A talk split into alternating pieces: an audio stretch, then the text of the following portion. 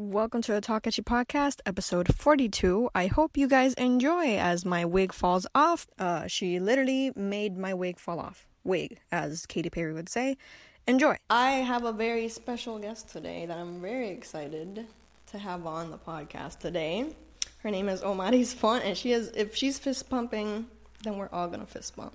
I'm so hyped to be here. It's insane how hype I'm, how hype I am. Same. I think I really love como que I don't know, making content with people that I think are kind of at the same level as I am in the sense of like we have similar mindsets when it comes to like content, when we when it comes to like creating content and stuff. So I was like, Omaris is like the perfect person to have on because I think we have like so much in common. Obviously, like she is running an awesome like small business, so just kind of want to plug that. in Oh, we're like two minutes in and we're already promoing. I love it. Yes, Omaris is like a really cool. Should I? Can I call you a content creator? I'm I the label I prefer is visual artist. However, I pref- I'm fine with anything. I'm fine with idiot on the internet. That's fine too. Yeah, I, I was saying before we filmed that we started filming, I had like an epiphany. So, uh, content creator will be a fitting term for me soon, but I gotta get back into it. So this is me publicly announcing that I'm getting back into creating actual content. Period. Do you remember how we met? Because I actually don't. Like, I legit just feel like you just appeared out of nowhere on my feed, like around. I think I followed you a little before, pero the most prevalent to me was like around the Eshies time. I think I was aware of you for the Eshis for a while, me too. pero no había engaged. I, w- I didn't engage with you for until like the Eshis came actually came, and I watched Right. them. I had followed Fade Venus from like my it, the my art account because I was like, oh my gosh, she's got like some really cool uh, products out and stuff. And I really like I really use that page to like plug small businesses, especially like artists when they sell like their art in any shape, way, or form. And you know, I realized by the issues, I was like, oh wait, I already follow this page, so that's kind of dope. I have people tell me 'cause they're like they don't know who I am and they follow Fade Venus and then they're like, oh, that's the person. And I'm like, yeah, that's And I really do like que como que you, I don't know, because I also remember your like really dope photo shoot that you had uh, around that time, I guess, like a little before that. It, the, it was like a purple background. Eso fue con una amiga mía que ella es una fotógrafa, la Roman, bestie.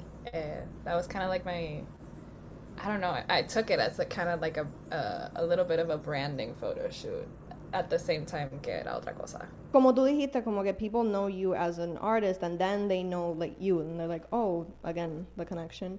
And it's really cool that you yourself reflect I, I don't know if that makes sense because I feel like a lot of people are just like, yeah, I make this really cool art, but then they kind of don't care about their own image or they're kind of just like, yeah, like I'm just all about my art. But I feel like you, as an artist, you kind of make yourself the art sometimes. Like with the last photo shoot, the, the spiky one, I mean, it. uh, I really like that because I don't know, man. You're you're so fucking talented. Like, you know what I was thinking the other day?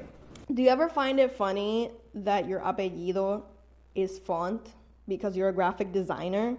The irony was never lost on me. N- nunca. It's never left my mind. I never wanted to be a graphic designer de chiquita, pero the joke everyone always made cuando estábamos en clase de computadora and they would make you like do little shitty PowerPoints and they were like, font, Almighty. And I was like, it's not funny. But it was funny. I found it funny, but I didn't want to laugh because I didn't want to make them like keep doing it. Back then, you're like, that's not funny. And now you're like, it's fucking hilarious.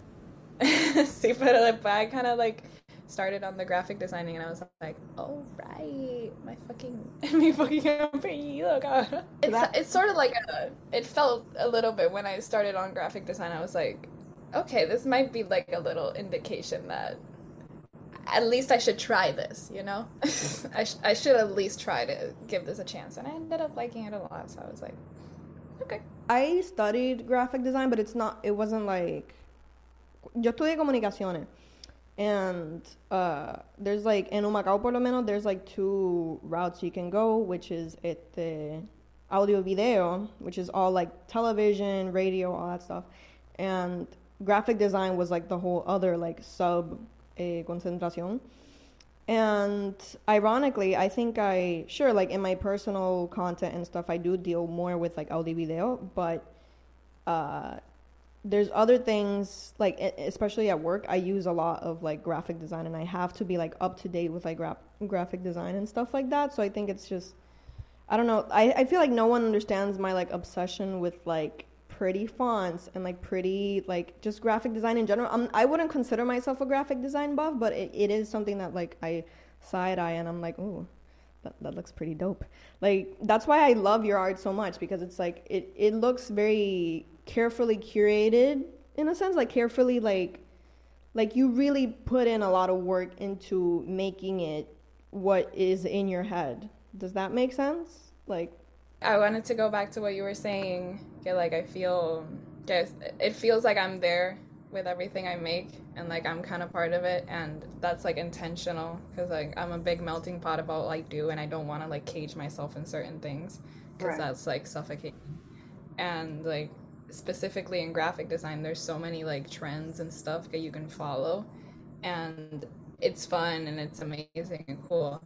But if graphic design is like so difficult that if you don't like do, do what you like and do what you want to do and like try to translate that onto like whatever file you're working on and whatever project you're working on it it drains you because it's hard and you don't even know if like it's right because there's there's rules in graphic design but like the rules are meant to be break broken. So like you don't even know if what you're doing is right. So you gotta stick with what you like and what you think goes well. Because if not you're just like throwing shit on there. And you can tell when people throw shit on there. Yeah and i would say that you're pretty consistent too. Like i feel like when i follow someone i it is that weird mix of like you have to stay true to yourself and do what you want and like you said be a melting pot because like the human experience obviously like oh my god we're getting so deep and anyway. Eh, the human experience is so diverse like to me when i see someone do exactly the same shit every day, I'm like, holy shit, like that's crazy.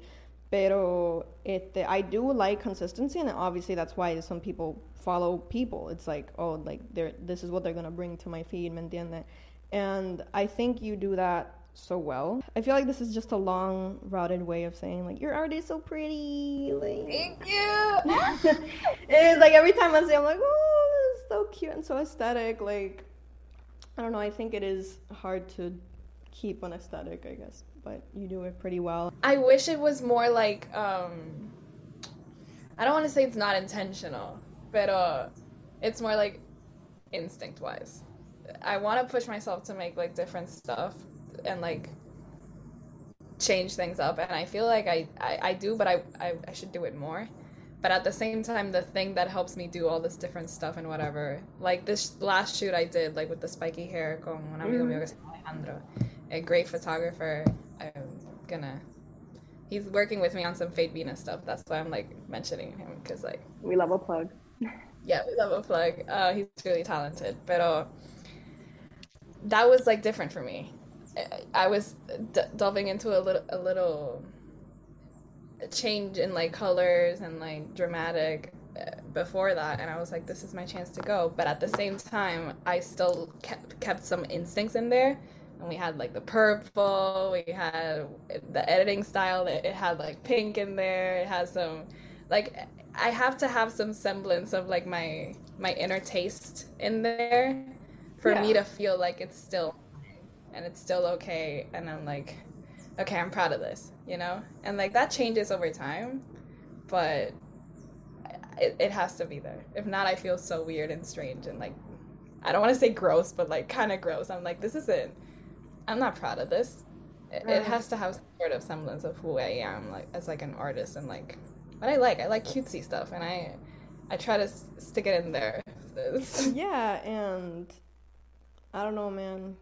I was I was also just thinking about like how graphic design and just like art in general uh, really does rule the world, bro. Like, it will make you buy something. It will motivate you to go somewhere. It will. It does everything. Like, bro it I, I love like i'm i would say i'm again like i'm a i'm a big fan of it i wouldn't consider myself one but i'm a big fan of like when i see a really nice design or when i see a really nice like aesthetic I think you should consider yourself a graphic designer because like there's no limits to like the requirements of being a graphic Right. designer, and you make graphic. You you make personal graphics for your content, and I'm sure that where you work, you you handle some of the graphics. Yeah. That's graphic Right. designing. Like graphic design isn't everything. You don't have to be like this like, and you studied for it. This you should add this to your title. Graphic. not me gatekeeping my own skills Literally, you're gatekeeping yourself. That's So obviously we met on like the internet space de Puerto Rico. Ugh, that sounds so weird, but just it's a big way of saying we have shared an echo chamber of like people and like especially on Twitter, I guess, because I feel like Twitter. I've made like a ton of mutuals, mutual friends, oomphs, as they would call it, as the kids would call it. Oomphs. Which just sounds like to me, every time I read oomph, I read it with like the Roblox uh oomph, like the oomph. oh my god. I read it like that. I read like, it with like the ph, like oomph. Oomph. One of my penis holders. I don't know. Like you know how? Oh my god. I thought you were starting a sentence. Y yo, one of your what? Oh no! it's like I realized you were doing like an acronym. like oomph, like you know, one of my friends, but one of my penis holders. I guess I don't know. Is it friends? Isn't it followers? I always thought it was like fri- friends. I thought it was followers because it's only online. I always my followers. wow. I'm- Twitter, I'm gonna- guys. You tell us in the comments. You can tell us in the comments. Sound up in the comments. Sound out in the comments. The thing is that I feel like on Twitter there is so much collective history. You know, it is a culture aparte de, uh, you know, de Puerto Rico. It is a subgenre of Puerto Rico to be on Twitter. I'm gonna test your knowledge on Twitter drama and Twitter history. Because if I don't guess them, you guys can exclude me from Twitter forever. Oh my god. I'm pretty sure your mental health would do wonders because it is a mess on there. You're doing me a favor. Yeah, so okay, I'm going to test her on a few crazy p- things that happened on the internet. A few like did they ask it like maybe 2015, 16? So let's see. Okay, first off, do you remember the thing que pasó como que con like the chick named Angelica and her dad and her friend? Of course I do. Of course I do. Talk of, We- talk of the week. Taga the that show that made history in verdad. Um Icon. I don't Okay. remember much of like the story, but I do know okay like the one who put like the Twitter thread was the the daughter, right? Yeah, I, yeah. She was like, my friend fucked my dad, and it was like this and that. Okay, so that's number one. We got a point for Omaris. Eh, la tipa perdida en Texas. La que se perdió, she had like red hair. Oh my god, the memes. That was more about the memes than anything. I know people said like we want to find her, pero the la cosa explotó when she was found. Like Yeah. she was lost, people were like, oh whatever, whatever. But uh, when she was found and it was found that she was like partying or some shit, because She she was in partied Palmas. so hard. She was in Palmas. What? In Palmas del Mar. Okay, so this next one is a big one, and to be honest, I don't want to get too deep into it because I have my opinions. This person called me out on Twitter for some stupid shit también. Do you remember Bradley Javier? Oh bestie, oh bestie.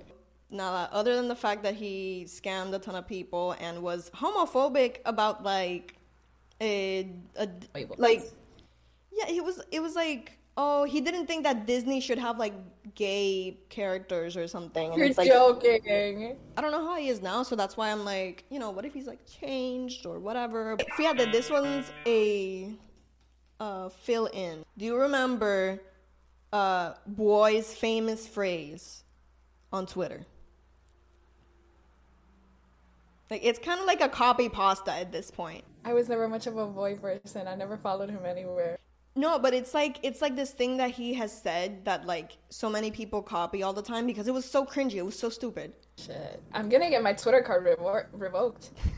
I have no It's- clue what you're talking about. It's just one because you ha- you like there's still a few left that we can discuss, but it is the famous phrase "Primero hijo de puta, bruto eres tú" or something like that. This is the first time I've heard this. Mm, Maybe I'm not such a Twitter. No, I, I am a Twitter person, but I feel like I, I, I veered away from boy area. From like boy area, I veered away very young. So I don't think I was exposed to this. This is, I guess, another one that's. I mean, again, it's like a famous phrase that people like. I'm pretty. Sh- I'm like more sure than you that you know this one than the boy one. Yo no soy trash. Los hombres no son trash. Tu, tu pai es trash. Honestly, icon of Twitter. Oh, okay, you know what? I'm gonna make this one a little fun. Este, what shape did people use? Did someone use to determinar como que el tamaño de uh, de la gente que fue a las protestas de Ricky Renuncia? Was it A a triangle, B a rectangle, C a circle? I don't know. Like obviously it's like with circles, but you remember that? Remember someone being like, viste, aquí no vino nadie porque, bro. I remember that because that took me out so bad. Yo estaba meando encima de la risa con esos tweets.